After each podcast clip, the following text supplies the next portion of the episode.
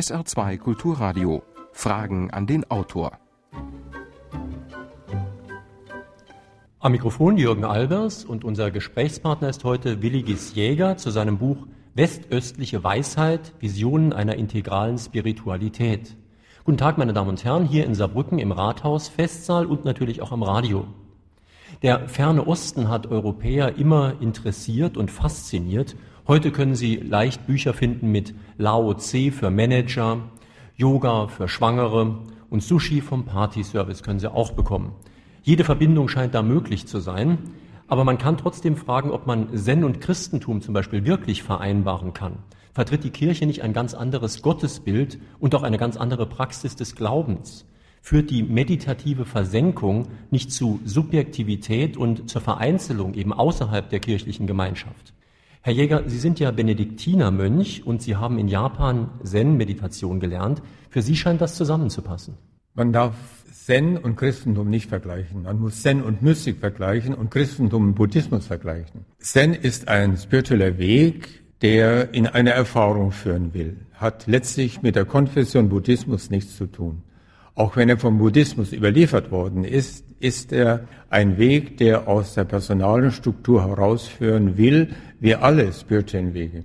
Eines habe ich in Japan festgestellt, dass wir als Christen einen absolut ebenbürtigen, parallelen Weg zu Zen haben in unserer christlichen Mystik. Es geht also darum, diese spirituellen Wege wieder lebendig zu machen, die aus der Konfession hinausführen. Mhm.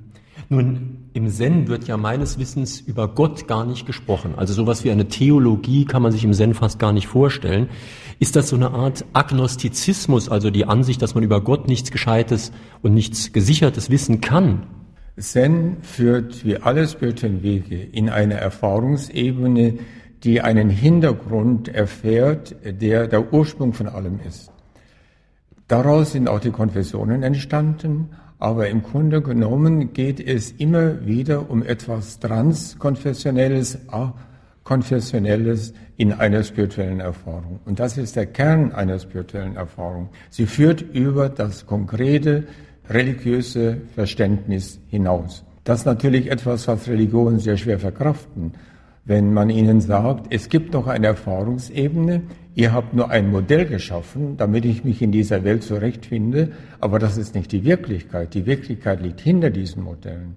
Aber die Dramatik liegt im Grunde genommen darin, wenn die Wissenschaft ein Modell macht, dann verbessert sie das Modell. Die Konfessionen haben die Schwierigkeit, ihre Modelle zu verbessern. Im Grunde genommen haben wir im Christentum ein Modell, das 451 im Konzil von Kalketon schon fertig war. Es ist nichts Wesentliches hinzugekommen. Damals glaubte man noch, die Welt sei der Mittelpunkt oder die Erde sei der Mittelpunkt des Weltalls, der Mensch sei die Krone der Schöpfung. Heute lächeln wir über solche Erkenntnisse. Ja, aber Sie sprechen ja selbst da praktisch schon die Kirche und auch die Hierarchie an. Und Sie sind ja in Konflikt gekommen mit der päpstlichen Glaubenskongregation, man sagt oft auch Inquisition, damals noch unter Kardinal Ratzinger. Und ich muss sagen, Zumindest aus seiner Sicht kann ich das gut verstehen.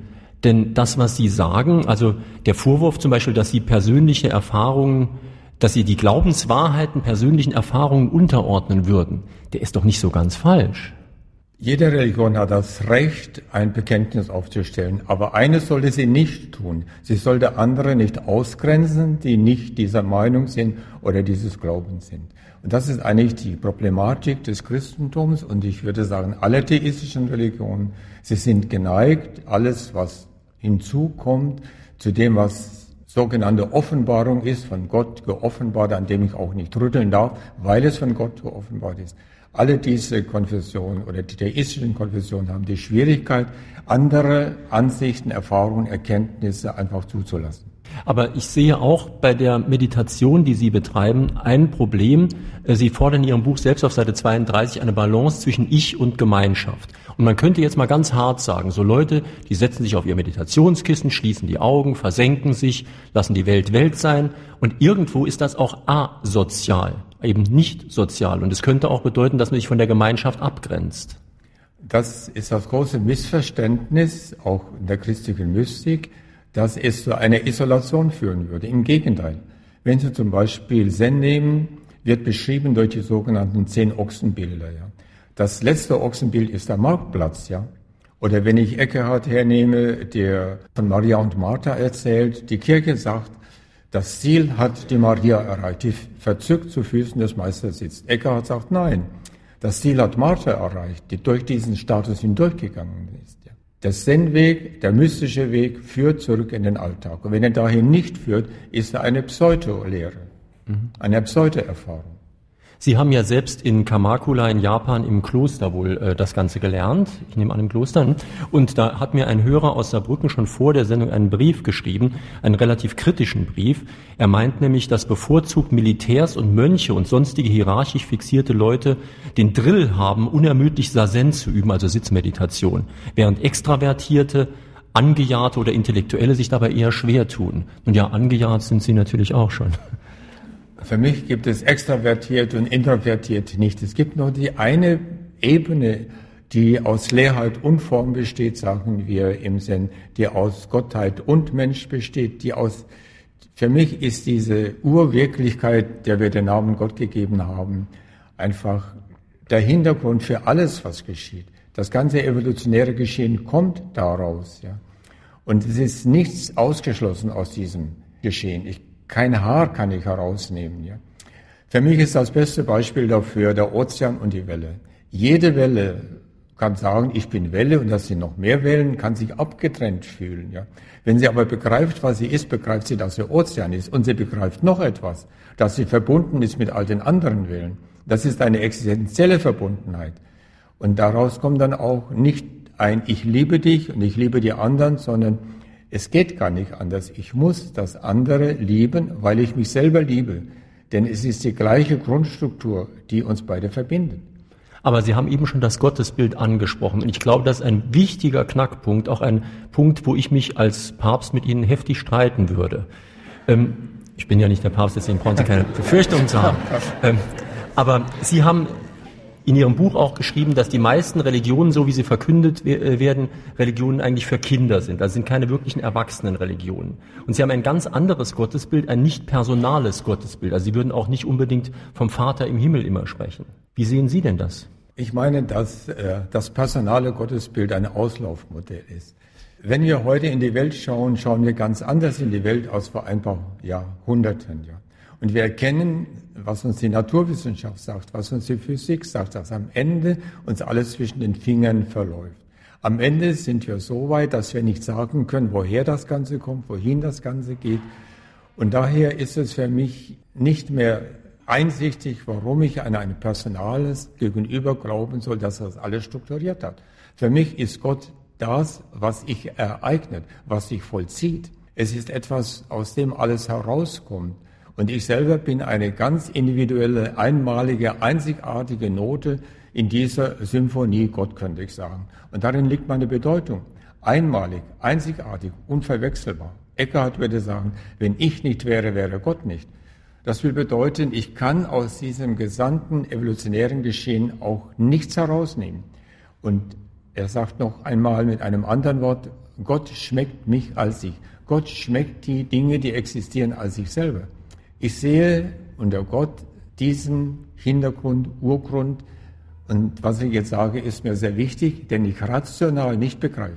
Dieser Hintergrund ist rational nicht begreifbar. Er ist irrational, transrational. Aus diesem Hintergrund kommt etwas, was wir Menschen in ein Modell gefasst haben. Religionen sind im Grunde genommen Modelle. Wir würden verloren gehen in diesem ungeheuren Universum, würden keinen Platz haben. Religionen machen uns ein Modell. So kannst du dich verstehen in diesem ungeheuren zeitlosen Universum. Aber es sind Modelle und Religionen müssen uns sagen, das ist ein Modell, aber nicht die Wirklichkeit. Wenn die Wissenschaft ein Modell aufstellt, dann weiß sie, das Modell kann ich verbessern, verändern, wenn ich neue Erkenntnisse mache. Die Religionen tun sich sehr schwer, ihre Modelle zu verändern. Und eine Veränderung von innen kommt normalerweise nicht. Alle Veränderungen kamen bis jetzt von außen. Darum erwarte ich mir auch gar nichts von einer Institution in Bezug auf Veränderung unseres Christentums. Ich erwarte mir die Veränderung nur von Menschen oder von, von Strömungen, die von außen kommen und einfach eine ganz neue Weltsicht und damit auch ein ganz neues Gottesbild kreieren. Nur es ist ja kein Wunder, wenn Sie das sagen, so wie Sie es jetzt gesagt haben, dass Sie dann auch äh, Gegenwind aus Rom zum Beispiel bekommen. Ich weiß zwar nicht, was kluge Leute im Vatikan wirklich denken, aber ich höre sehr regelmäßig die christlichen Ansprachen im Radio jeden Morgen. Und das, was mir da vermittelt wird, ist etwas völlig anderes als das, was die jetzt, Sie jetzt gesagt haben. Da wird mir oft gesagt, Gott will dies, Gott will jenes von dir, Gott sagt dies. Die wissen also sehr genau, was Gott will und was Gott sagt. Und ich habe auch schon äh, einmal wirklich gehört, und da zeigt sich natürlich auch, da haben Sie völlig recht, die Gefahr dieses personalen Bildes, dass mein göttlicher Vater mit mir Kontakt aufnehmen will. Das wurde mir gesagt im Radio. Und da habe ich mich natürlich gefragt, wenn mein realer Vater mit mir Kontakt aufnehmen will, dann ruft er mich an. Und der göttliche Vater schafft das nicht von sich aus. Der braucht dazu meine Mithilfe, was ja irgendwo ein ziemlicher logischer Widerspruch ist. Das heißt, das ist ein Gottesbild, das auch in die Irre führt oder sogar zum Unglauben. Das Gottesbild, das von Rom her verkündet wird oder das die theistischen Religionen verkünden, ist für die meisten Menschen nicht mal einsichtig. Es gibt eine Erhebung 2006, Identity Foundation, die sagt, dass nur noch 10 Prozent der Deutschen traditionell christlich glauben. Also was in Rom verkündet wird, ist nicht unbedingt der Glaube der Menschen, die immer noch Christen sind. Das Glaubensverständnis hat sich radikal verändert.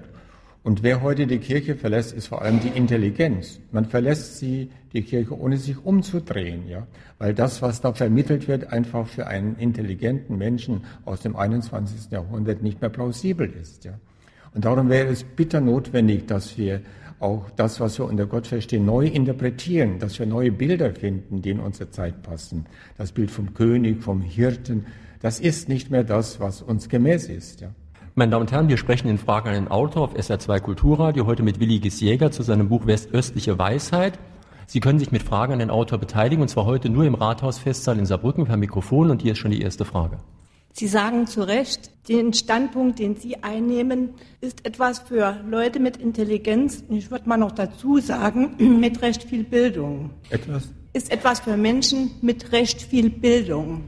Jetzt gibt es natürlich auf dieser Welt nicht nur intelligente und nicht nur gebildet, vielleicht geisteswissenschaftlich gebildete Leute, sondern einen Haufen anderer Leute, die ebenfalls teilhaben sollen an dem, was man ihren Weg nennt oder was man Religion nennt.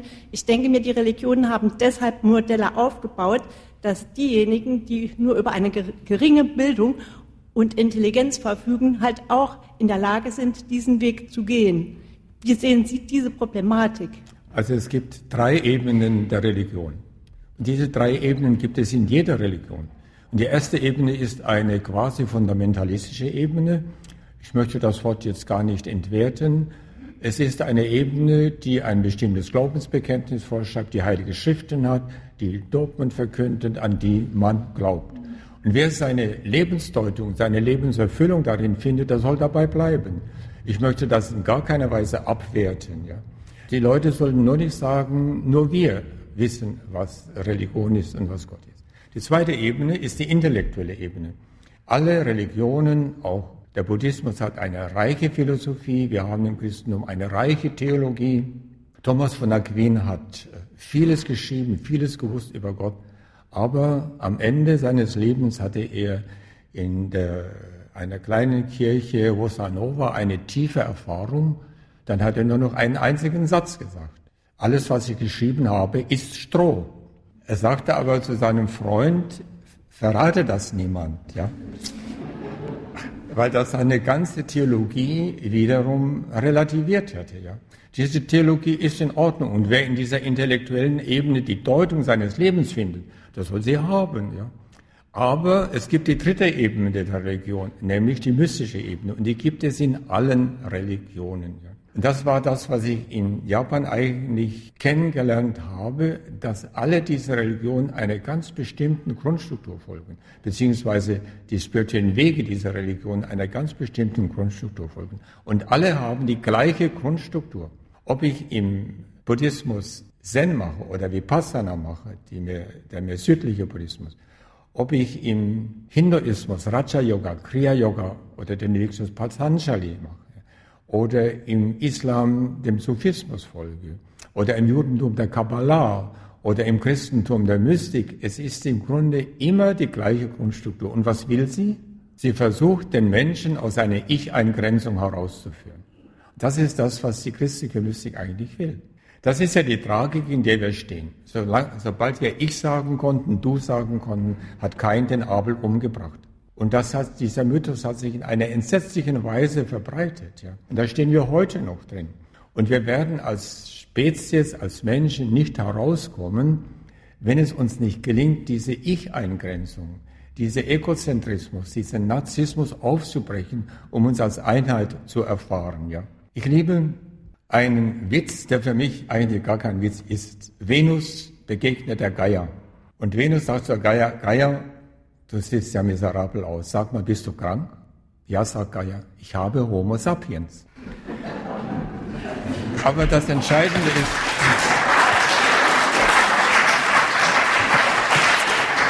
das Entscheidende für mich ist, was Venus darauf antwortet. Sie sagt nämlich, ach, mach dir nichts daraus, das vergeht. Und diese, das ist für mich eine fundamentale Erkenntnis, die ich so schwer hinüberbringen kann. Nämlich, dass dieser Hintergrund nicht eine rationale, ein rationaler Hintergrund ist, sondern dass dieser Hintergrund etwas absolut anderes ist, als wir rational begreifen können. Wir kreieren doch unsere Welt, das sagt uns heute die Naturwissenschaft. Wir sind immer beteiligt, wenn wir in diese Welt hineinschauen.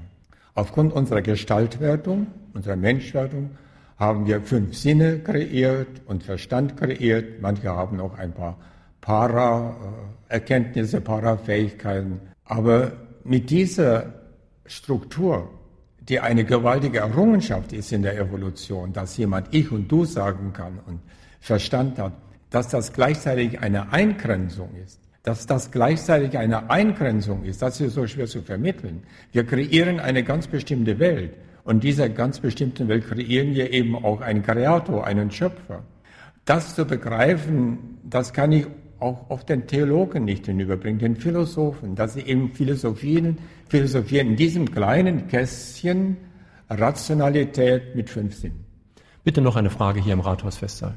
Ja, ich möchte zwei Fragen stellen. Meine erste schließt sich jetzt an Ihre Ausführung an, Stichwort Fundamentalismus. Wir beobachten auch, dass es auch Westeuropäer gibt, die zum Beispiel auch ohne islamischen Partner zum Islam rübergehen, weil das ja eine feste Struktur ist. Nebenbei, ein Moslem hat mal gesagt, wir haben noch keinen Luther gehabt. Das ist eine sehr äh, verwunderliche Sache. Und ich möchte auch anschließen, in der islamischen Welt führt natürlich ein äh, so etwas wie unsere westliche rationale Welt zu einem, äh, ja, psychologisch gesehen, zu einem Chaos, von woher man sich dann auch dann, ja, Gewalt erklären kann.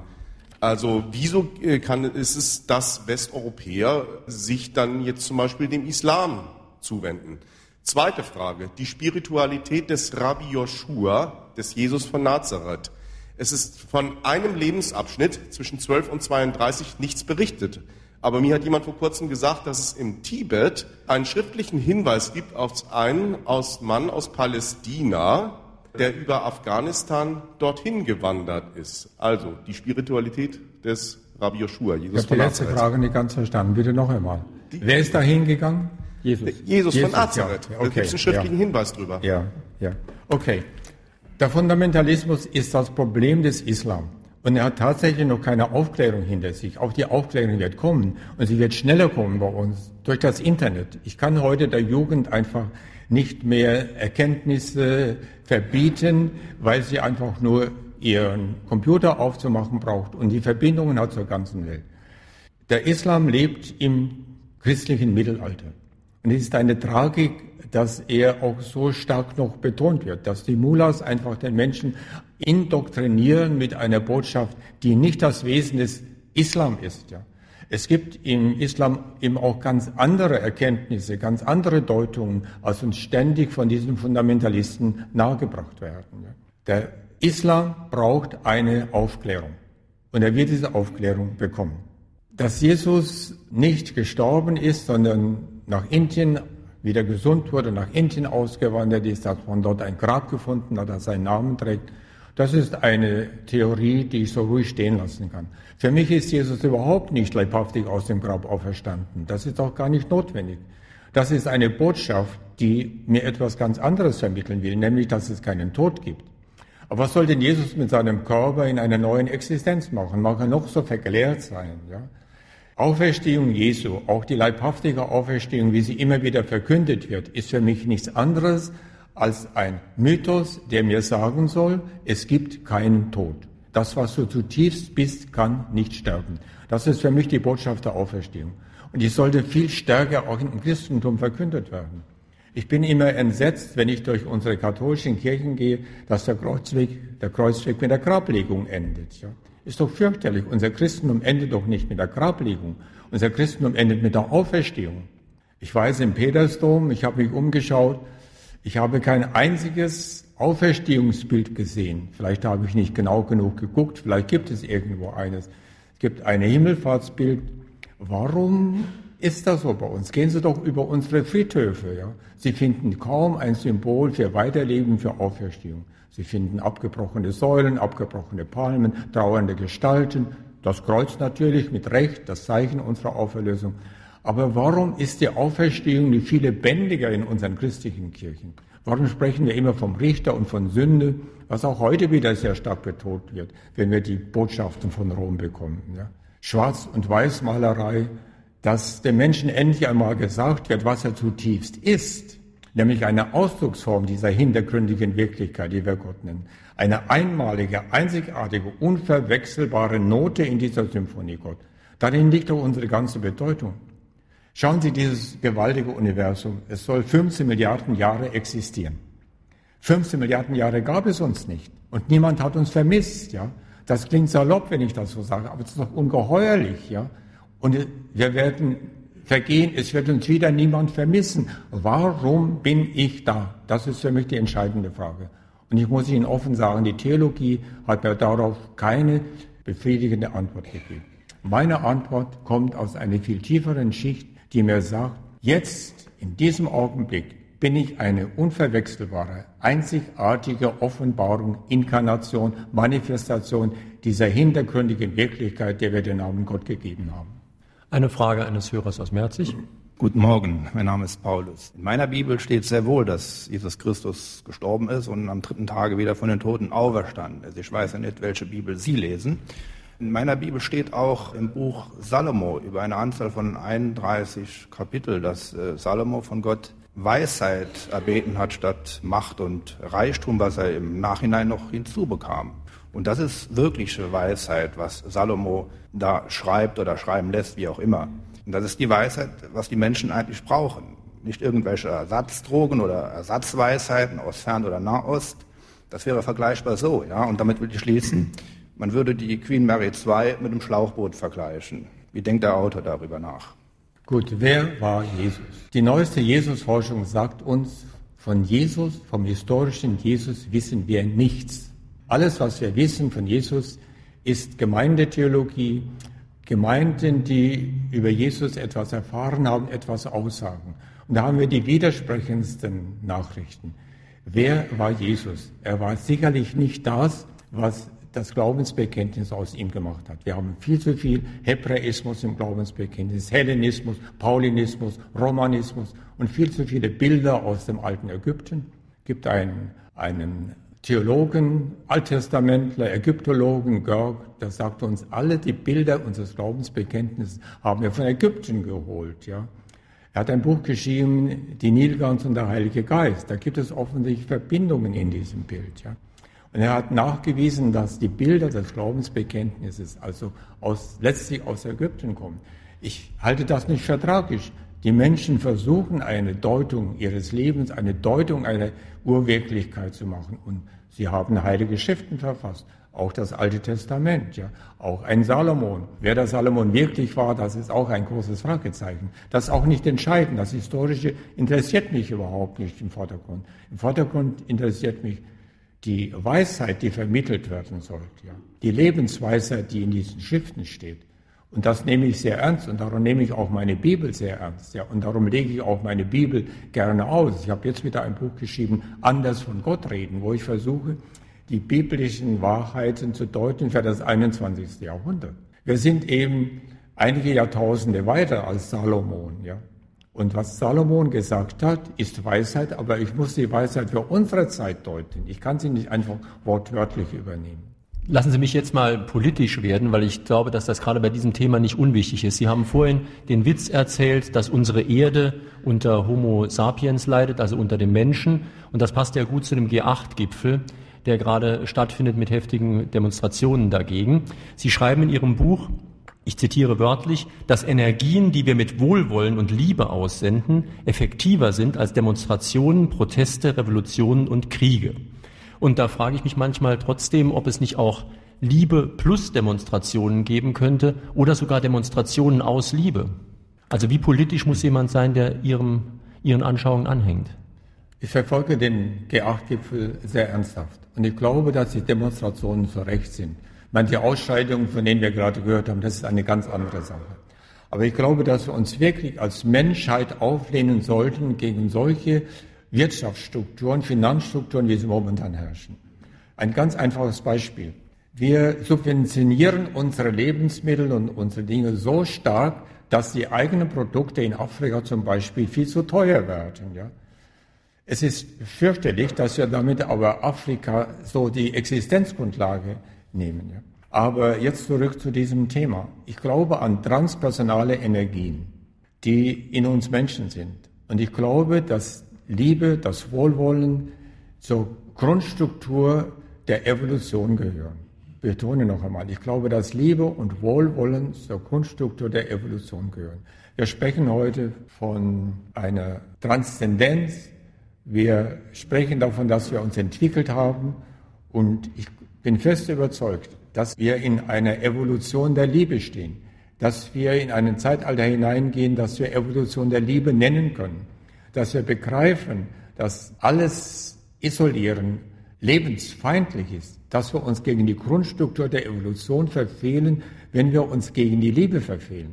Schauen Sie, das Atom, sagt unsere Naturwissenschaft, ist ein Holon, Holoskans. Aber das Atom kann doch allein nicht existieren. Es kann nur existieren im Molekül. Das Molekül ist ein Holon, ein Ganzes. Aber es kann doch nicht allein existieren. Es kann nur existieren in der Zelle. Die Zelle nur im größeren Organismus und so weiter. Darum sagt uns heute die Naturwissenschaft, jedes Atom ist mit jedem Atom verbunden. Das heißt also, die ganze Evolution, wenn ich das jetzt übersetzen darf, ist eine Evolution der Liebe. Nur wenn es uns gelingt, uns zu öffnen zum anderen hin, wird es uns gelingen, überhaupt menschenwürdig weiterzuleben. Wir verfehlen uns momentan gegen die Grundstruktur der Evolution und diese Grundstruktur der Evolution ist Selbsttranszendenz oder mit einem Wort, einem anderen Wort Liebe. Ein Problem, was ich äh, auch beim ja, bitte.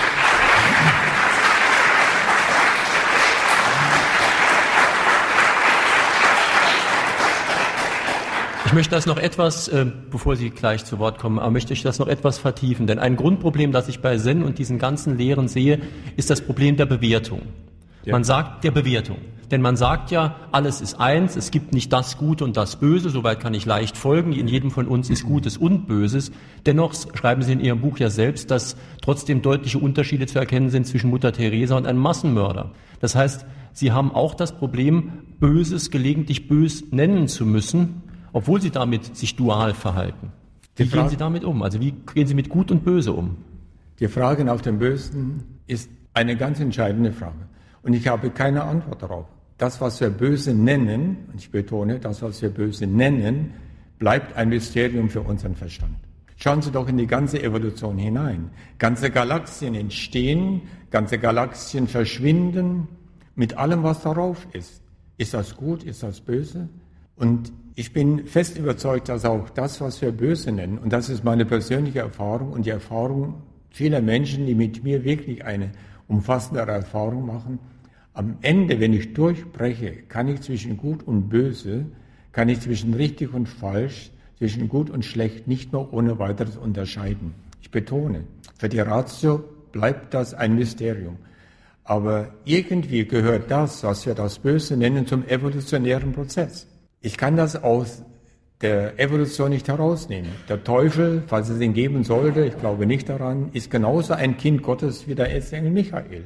Wir können das Böse nicht einfach aus dem Evolution, oder das, was wir so nennen, nicht einfach aus dem ganzen evolutionären Geschehen hm. herausnehmen. Aber es bleibt das Problem, also in Dantons Tod von Büchner ist der schöne Satz, der Le das Leiden ist der Fels des Atheismus.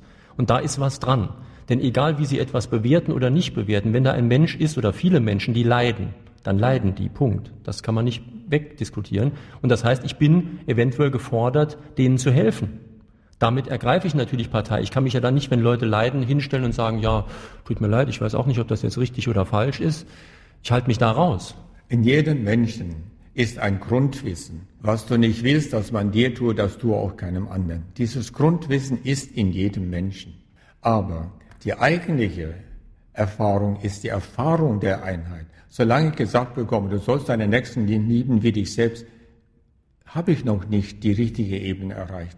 Erst wenn ich existenziell erfahre, es gibt gar keinen Nächsten in diesem Sinne, sondern irgendwo sind wir existenziell miteinander verbunden, erfahrungsmäßig miteinander verbunden, werde ich eben anders handeln. Und so lange muss ich einfach den Menschen, muss ich den Kindern sagen, es gibt eine Ordnung. Wenn wir Menschen wirklich zusammenleben wollen, müssen wir uns einer Ordnung fügen. Ja. Ich bleibe an der roten Ampel stehen. Ja. Warum? Ja, Gott, weil es sonst, ja, Sie wissen, was dann kommen wird. Das heißt aber, ich halte mich an einer Ordnung, weil ich überzeugt bin, ich kann sonst nicht zusammenleben mit anderen. Aber im Hintergrund dieser Ordnung kommt für mich aus einer Erfahrung der Einheit. Ich erfahre mich als eins mit allem anderen. Und wenn ich mich so erfahre, kann ich gar nicht anders handeln. Ja? Dann tue ich das, was ich dem anderen antue, mir an. Bitte erst Ihre Frage, Sie war vorher dran und dann Sie. Ja, meine Frage ähm, schließt sich im Prinzip an das an, was Sie vorhin schon ähm, im Kontext des Bösen ausgeführt haben. Ähm, das Stichwort Evolution ruft natürliche Naturwissenschaftler auf den Plan. Und nach der naturwissenschaftlichen Erkenntnissen war ja die Evolution von allem anderen geprägt als von transpersonaler Liebe. Ist diese transpersonale Liebe, von der Sie sprechen, also eher eine rationale Liebe, eine Liebe, die sich nur mit dem Intellekt fassen lässt und nicht so, wie Liebe allgemein verstanden wird? Und äh, meine zweite Frage bezieht sich auf das, was Sie eben zur Auferstehung beziehungsweise zur Erlösung gesagt haben. Das Christentum ist ja oft sehr jenseitsorientiert und dann gibt es irgendwo den Punkt an dem Schluss ist, das heißt, das Leben ist quasi auf das Jenseits hin ausgerichtet. Gibt es das im Zen-Buddhismus auch, quasi diese Teleologie? Dieses Universum ist aufgebaut aus Selbsttranszendenz. Und das sagt uns auch heute die Naturwissenschaft. Irgendwo ist im Hintergrund diese Einheit. Und Einheit bedeutet immer auch, dass der andere in diese Einheit eingeschlossen ist. Auch die Naturwissenschaft. Ich nenne hier einen Charon, einen französischen Nobelpreisträger, der im subatomaren Bereich geforscht hat, der nicht zurücksteht, diese Selbsttranszendenz, die die Grundstruktur des Universums ist, Liebe zu nennen. Es stimmt, glaube ich, nicht ganz, was Sie gesagt haben, dass die Liebe nicht zum Wesen der Evolution gehört. Zum Wesen der Evolution gehört Selbsttranszendenz. Das heißt, ich muss heraus aus der Abgrenzung des Ich, wenn ich überhaupt existieren soll. Sie haben von der Auferstehung gesprochen. Gibt es so etwas im Zen? Eigentlich gibt es so etwas wie Auferstehung überhaupt nicht. Es gibt nur diese eine Wirklichkeit, die in meiner Struktur eingegrenzt ist, in dieser personalen Struktur eingegrenzt ist. Ich will Ihnen eine ganz simple Geschichte erzählen. Da ist der Adept der Göttin, der das Antlitz der Göttin sehen möchte. Aber das Antlitz der Göttin im Tempel ist mit einem Schleier verhüllt. Und es geht die Rede, wer den Schleier lüftet, das Antlitz der Göttin sieht, der muss sterben. Und der Adept sagt sich lieber sterben, als mein Leben lang von dieser Sehnsucht gebraucht zu sein, das Antlitz der Göttin zu sehen. Und er geht in den Tempel und lüftet den Schleier. Und was sieht er? Er sieht sich selber, er sieht sein wahres Wesen. Wir sind immer in diesem unserem wahren Wesen, ich kann es wieder göttliches Leben nennen, wir sind immer dort, aber unser Ich grenzt uns aus. Und wenn wir sterben, verschwindet diese Ausgrenzung. Mit diesem Ich werden wir nicht in eine nächste Existenz gehen.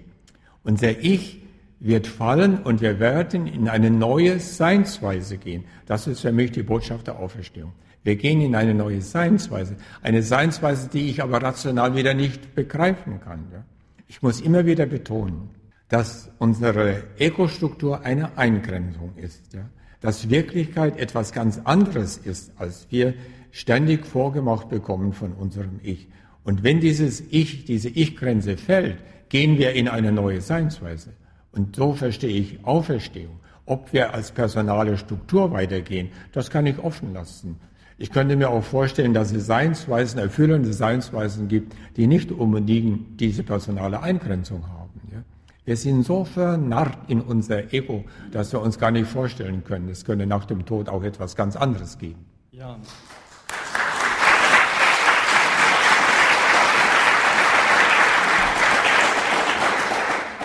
Sie waren vorhin schon mal nah dran an äh, dem Gegensatz Gut und Böse.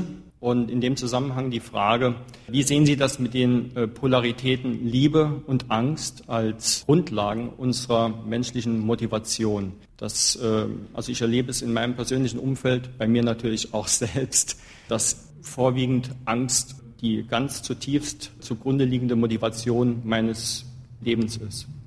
Angst kommt dann auf, wenn das Ich sich bedroht fühlt. Wir kommen immer wieder auf das Alte, die Ich-Struktur, die uns so eingrenzt, ja. Und immer wenn diese Ich-Struktur sich bedroht fühlt, kommt Angst auf, ja.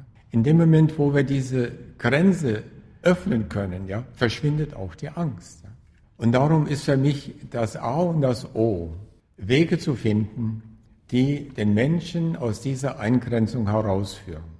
Ich glaube, dass das die Zukunft unserer Spezies ist. Wir haben uns ja entwickelt aus einem prähominiden Vorbewusstsein in ein magisches Bewusstsein hinein, vom Magischen ins Mythische, vom Mythischen ins Mentale, mit dem wir jetzt da sind. Warum sollten wir denn hier stehen bleiben? Die Entwicklung geht weiter und wir werden diese Ich-Grenze öffnen, lernen und werden uns in eine neue Bewusstseinsebene hinein entfalten. Davon bin ich fest überzeugt. Und da liegt die Zukunft unserer Spezies. Nur da liegt die Zukunft unserer Spezies. Meine Damen und Herren, drei. Ja, klatschen Sie ruhig. Also ich möchte, bin der Letzte, der einen Beifall hier unterdrücken würde. Aber ich wollte darauf hinweisen, dass drei, die heute Morgen hier im Rathausfestsaal in Saarbrücken eine Frage gestellt haben, demnächst das neue Buch von Willi Jäger zugeschickt bekommen. Das heißt Westöstliche Weisheit, Visionen einer integralen Spiritualität. Es ist im Theseus Verlag erschienen, kostet 12,95 Euro. Und drei Hörer, alle drei aus Saarbrücken, bekommen das demnächst vom Verlag zugeschickt. Und zwar Meinhard Patek, Manuela Schmidt-Albert und Anke Nierenberg. Jetzt bitte noch Ihre Frage. Ja, ich wollte wieder zurück auf den Marktplatz. Bitte langsam. Ja. Ich wollte wieder zurück auf den Marktplatz, also aus den Ochsenbildern. Im Moment, glaube ich, sind wir sehr weit abgehoben. Mir fällt ein, dass, glaube ich, auch Zen ohne Ethik nicht funktioniert. Also ich überlege gerade äh, Kamakura, wo Sie gelernt haben. Die Vorläufer des Roshi, bei dem Sie waren, hatten eine ganz äh, böse Missallianz mit diesem militaristischen, rassistischen japanischen Staat im äh, Zweiten Weltkrieg. Mittlerweile hat man sich auch entschuldigt, auch gegenüber Korea, China. Ich gehe mal davon aus, dass diese Vorläufer Kensho, also das, das eigene Wesen, erfahren haben. Und da stellt sich mir die Frage, wie kommt es dann dazu, dass man eine solche menschenverachtende, ausgrenzende Politik unterstützt, vielleicht sogar forciert? Sie sprechen von Harada Roshi, von Yasutani Roshi, das sind sozusagen meine Großväter, meine Urgroßväter in meiner Linie die angeblich die Menschen in den Krieg geschickt haben, die jungen Leute in den Krieg geschickt haben, wenn schießen, dann einfach schießen. Und äh, das ist eben dann so. Ich glaube, dass man beide sehr missverstanden hat. Wenn man das vordergründig liest, dann ist es etwas ganz anderes, als wirklich gemeint war. Hier muss ich wieder auf Gut und Böse zurückkommen. Diese beiden Männer, gut, Yasutani war sicherlich ein Nationalist und auch eine tiefe Erleuchtung bewahrt, nicht unbedingt vor Eingrenzungen, die bei ihm ganz sicherlich da zutage kamen. Aber wenn man wirklich in eine solche Erfahrung hineinkommt, dann ist eben auch das, was wir Böse nennen, der Vollzug dieser Wirklichkeit. Damit ist das Böse nicht gerechtfertigt. Ich glaube, dass Harada Roshi vor allem sagen wollte, dass auch das, was wir Böse nennen, auch das Schießen, auch das Umbringen, auch das Töten, irgendwo zu diesem evolutionären Prozess gehört. Und das ist, ich wiederhole mich, für die Rationalität, für unser mentales Selbstverständnis nicht zu begreifen. Was wir das Böse nennen, bleibt ein Mysterium in dieser Evolution. Darum sage ich auch ganz bewusst, was wir das Böse nennen. Es hat irgendwo eben auch seine Be Bedeutung, aber eine Bedeutung, die wir rational nicht begreifen. Das ist keine Rechtfertigung des Bösen. Ich wiederhole mich noch einmal. Im Gegenteil, wenn ich wirklich auf diese Erfahrung der Einheit durchspreche, dann erfahre ich das Leid des anderen an, als mein Leid. Was ich dem anderen antue, tue ich mir an. Und damit habe ich die eigentliche Ethikbasis gefunden.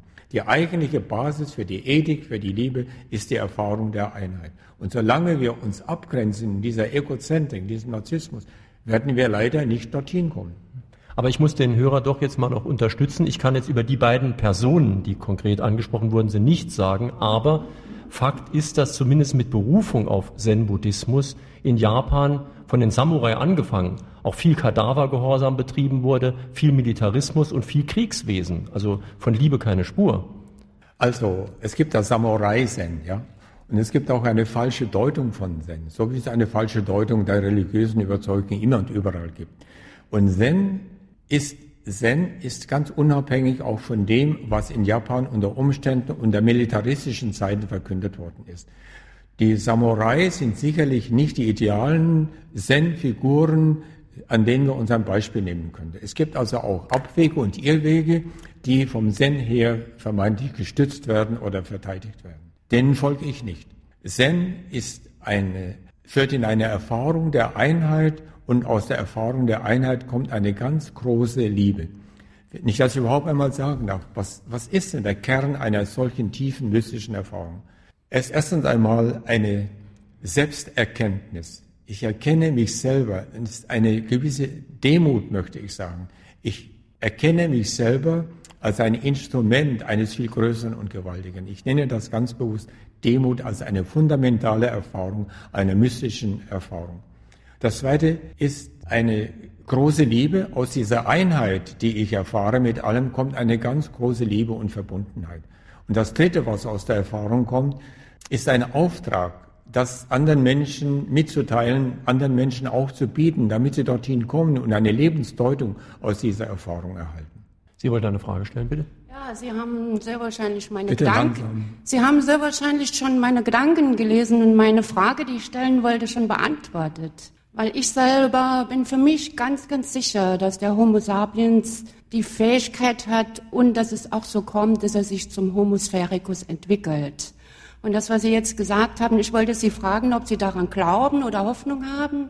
Für mich haben Sie das mit dem eben Gesagten beantwortet. Also ich meine, dass sich diese hintergründige Urwirklichkeit von einigen Ameisen, genannt Homo sapiens, in dieses evolutionäre Geschehen hinein nicht hindern lassen wird. Ja, Es wird also diese, dieser Lebensprozess, dieser Evolutionsprozess wird sich durchsetzen, ob der Mensch mitmachen will oder nicht. Ich bin fest überzeugt, dass wir als Spezies uns weiter entfalten werden und dass wir, so wie wir uns, wie ich vorhin sagte, aus einem prähominiden Vorbewusstsein hineinentfaltet haben in das, was wir jetzt sind. Warum soll die Entfaltung hier stehen bleiben. Sie geht weiter. Und der nächste Schritt ist für mich eine Öffnung des Personalen zugunsten einer transpersonalen Erfahrung, einer Erkenntnis, einer Ebene, die uns verbindet, auf der uns niemand mehr sagen muss, du musst deinen Nächsten lieben, so, wo wir gar nicht anders können, als unsere Verbindung mit dem anderen auch zu leben. Ich bin fest überzeugt, dass wir es schaffen werden als Homo sapiens. Ich fürchte allerdings, es geht durch ein schlimmes Chaos hindurch. Und ja, das möchte ich Nietzsche zitieren, nur aus dem Chaos wird ein neuer Stern geboren. Es scheint, dass das der Weg der Evolution ist. Lassen Sie uns doch mal über die westöstliche Weisheit kurz sprechen, denn ich habe das ganz am Anfang in meiner Anmoderation schon angedeutet. Das hat ja hier bei uns in Deutschland zumindest etwas sehr Modisches. Und es macht mich schon zutiefst misstrauisch, wenn ich also Ratgeber für Manager auf den Tisch bekomme, und zwar dutzendweise, die alle möglichen fernöstlichen Weisheiten jetzt für das Management aufbereiten. Und äh, da zweifelt man dann doch, ob die Lehre vielleicht missverständlich ist oder ob die Manager nur einfach überhaupt alles so verstehen, wie sie es verstehen wollen.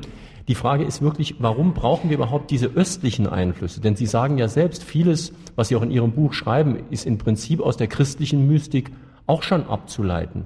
Also wozu eigentlich dieser starke Bezug auf den Osten?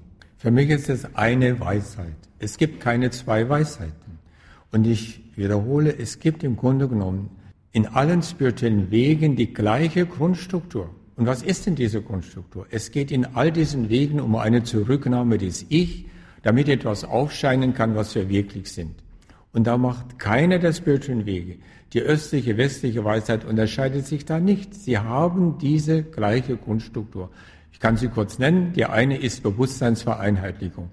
Alle diese spirituellen Wege haben einen Fokus. Fast alle beginnen mit dem Atem. Du musst eins werden mit deinem Atem eins werden mit einem Laut. Du musst endlich mal aufhören, dass dein streunendes Bewusstsein sich hierhin und dorthin zieht und du ständig nachläufst. Was machst du denn?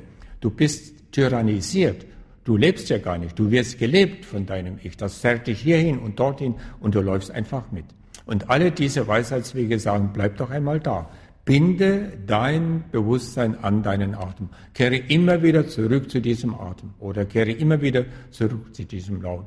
Im Zen haben wir das Koan Mu, die, im Hinduismus haben wir das Om oder andere Laute.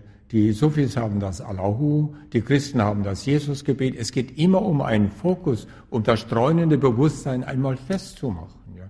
Und wenn ich eins werden kann mit diesem Fokus, dann geht offensichtlich mein geht mir etwas auf, was verborgen ist durch diese Ich-Eingrenzung. Und die zweite Grundstruktur ist die Bewusstseinsentleerung. Alle spirituellen Wege kennen das auch. Shikantasa ist nichts anderes als reine Aufmerksamkeit. Und das ist das, was Johannes vom Kreuz, der Mystiker, sagt. Dein Weg ist reine Aufmerksamkeit, liebendes Aufmerken. Oder was der andere christliche Mystiker sagt, dessen Namen wir nicht kennen, der Wolke des Nichtwissens, schauen ins nackte Sein. Und genau das, was Zen sagt, am Anfang sind da zwei. Das eine, der ins nackte Sein hineinschaut und das nackte Sein. Und du musst so lange üben, bis diese beiden eins sind.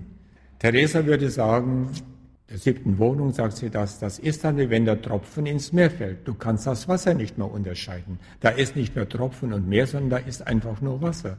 Und das ist das Ziel aller dieser spirituellen Wege.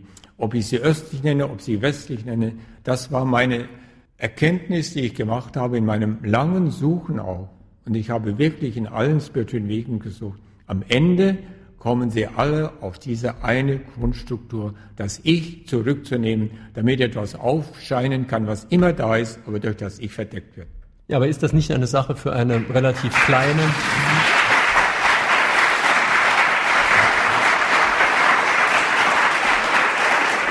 Ist das nicht doch eine Sache für eine relativ kleine, qualifizierte und jetzt gerade klatschende Minderheit? Denn äh, der Rathausfestsaal hier ist gut gefüllt, klar. Aber ich bin schon nicht mehr sicher, ob wir die Kongresshalle hätten füllen können. Und wir leben ja in einer Gesellschaft, in der zum Beispiel immer mehr Kinder unter einer ganz neuen Krankheit leiden, nämlich Aufmerksamkeit, Defizitsyndrom. Ich bin nicht sicher, ob es das wirklich gibt, aber die mangelnde Aufmerksamkeit gibt es mit Sicherheit. Und die zeigt doch eigentlich auch ganz klar, dass unsere Gesellschaft sich in eine völlig andere Richtung entwickelt. Eben Zerstreuung statt Konzentration, keine Aufmerksamkeit statt Aufmerksamkeit, keine Stille, stattdessen Dauerberieselung, egal wo und wie.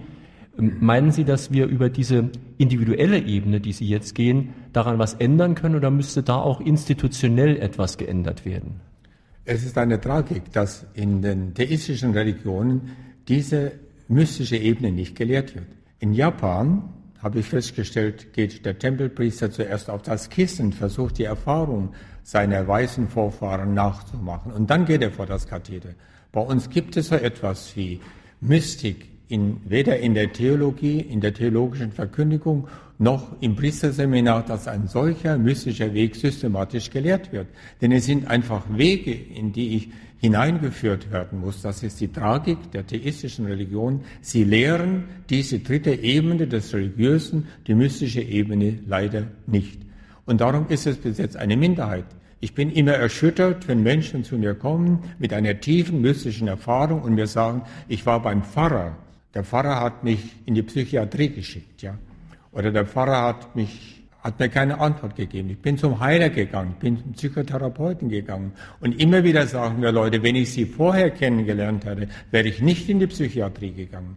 Es ist leider so, dass das mystische Element in unseren theistischen Religionen und auch heute von Rom her suspekt ist. Eigenartig, obwohl es für mich die eigentliche Ebene des Religiösen ist, ist es in Rom suspekt. Und Menschen, die einen solchen Weg gehen, werden verdächtigt, Privatreligion, das passt nicht in unser theologisches System. Sie sprechen die ganze Zeit von theistischen Religionen. Das muss man sich doch erstmal auf der Zunge zergehen lassen. Theistisch heißt also auf Gott bezogene Religionen. Und das heißt ja, dass es im Umkehrschluss auch nicht auf Gott bezogene Anbindungen geben muss. Wie, das muss man sich erstmal genau vorstellen. Also es weicht schon ziemlich weit von dem Glauben, der uns allgemein gelehrt wird, ab. Also die theistischen Religionen sind Judentum, Christentum und Islam, wenn man so sagen will, die Hauptvertreter der theistischen Religion. Ja. Aber die theistische Religion könnte eben auch diese dritte Ebene mit einbeschließen in ihre Verkündigung und in ihr Christsein. Ja. Warum muss sie diese Erfahrungsebene ausschließen? Weil sie sagt, was wir verkünden, ist von Gott, fast hätte ich gesagt, wortwörtlich geoffenbart und daran kann ich nicht zweifeln.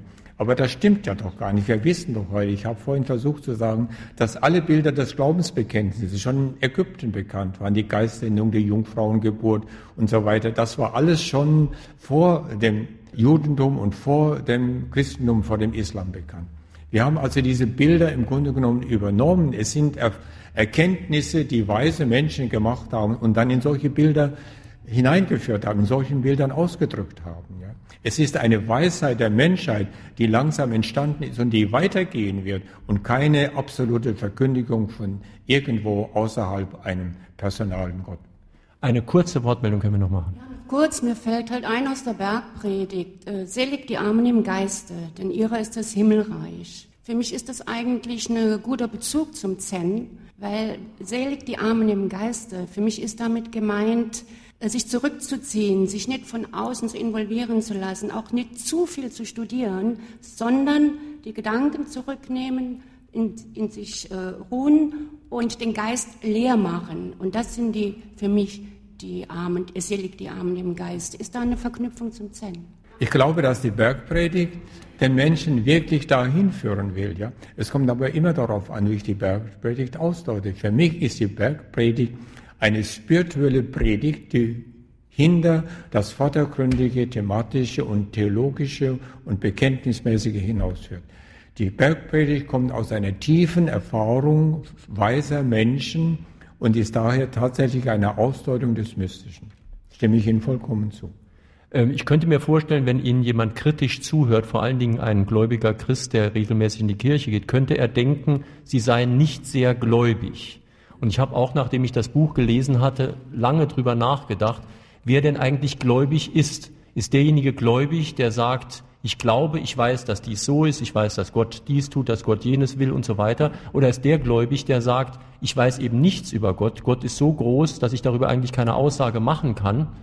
Ist das vielleicht der, der einen größeren Respekt vor Gott hat, gerade weil er nichts drüber sagt? Wir sind in der Entwicklung unserer Spezies so weit, dass wir einfach nicht mehr glauben können, dass da ein personaler Gott seinen Sohn gesandt hat, geopfert hat, um diese paar Ameisen da, sündigen Ameisen zu erlösen. Jetzt habe ich das jetzt sehr salopp gesagt, ich weiß das und dass man das auch anders sagen kann, aber das ist der Hintergrund unserer Religion. Und ich glaube nicht mehr daran, sondern ich glaube, dass im Hintergrund eine Weisheit steht, eine Bewusstheit steht, die nicht mehr rational ist, sondern die ich rational nicht begreife und dass ich mich selber mehr und mehr als eine Ausdrucksform dieser hintergründigen Weisheit zu begreifen habe, das ist für mich das Ziel. Ich bin eine unverwechselbare, einmalige Note in dieser Symphonie, Gott. Und das, was ich Gott nenne, möchte verklingen, möchte erklingen in dieser Struktur. Meine Damen und Herren, in Frage an den Autor auf SR2 Kulturradio über das Williges Jäger zu seinem Buch Fernöstliche, Westöstliche Weisheit. Sie können diese Sendung wie auch andere im Internet sich runterladen und nachhören hinterher. Am kommenden Sonntag haben wir ein ganz anderes Thema, nämlich kulinarische Intelligenz. Auch eine Form von Intelligenz. Ich hoffe, Sie schalten auch dann wieder ein. Schönen Tag wünscht Jürgen Albers.